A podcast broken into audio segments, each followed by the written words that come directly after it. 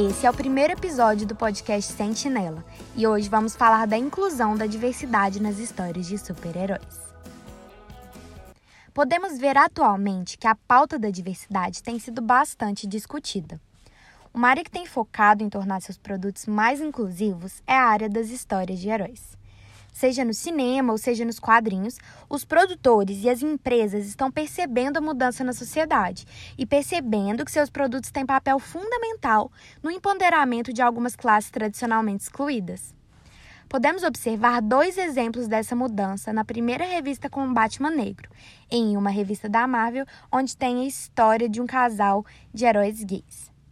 Ao contrário de personagens como Pantera Negra, Tempestade Miss Marvel, o Batman não possui nenhum vínculo cultural em suas origens. Não existe nada que obrigue o personagem a ser branco, a não ser o padrão social da época em que ele foi criado. A trajetória do Batman negro ficou a cargo do escritor e diretor, também negro, John Whitley, premiado com o Oscar pelo seu roteiro do filme Doze Anos de Escravidão, que é um relato contundente e emocionante sobre a vida de Solomon Northup um homem livre que acaba sendo vendido como um escravo e durante uma década luta para conquistar novamente sua liberdade. Mesmo Batman não tendo nenhum vínculo cultural e, como foi dito, não sendo obrigatoriamente branco, um possível Batman negro ainda não é bem aceito na sociedade. E isso não se limita só aos filmes ou HQs, mas se estende às situações do cotidiano. Um exemplo desse tipo de situação foi o que viveu o rapper Travis Scott, que, ao se vestir de Batman para uma festa fantasia e publicar fotos em suas redes sociais, foi muito atacado com ofensas racistas e teve até que desativar suas redes sociais. Outro caso em que observamos como uma parcela da sociedade rejeita a diversidade nas histórias de super-heróis é no caso da censura que ocorreu na Bienal do Livro do Rio de Janeiro em 2019, onde o governador Marcelo Crivella proibiu a venda de uma revista que tinha em sua história um casal de super-heróis gays.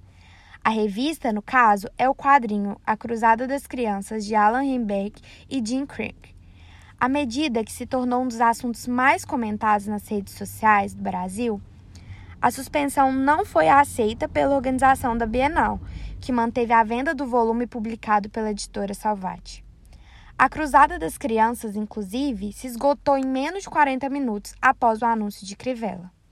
É muito importante essa iniciativa de aumentar a diversidade nessas áreas do entretenimento, como quadrinhos e cinemas, pois isso gera uma maior identificação do público com os personagens e, assim, ponderando classes tradicionalmente excluídas da sociedade.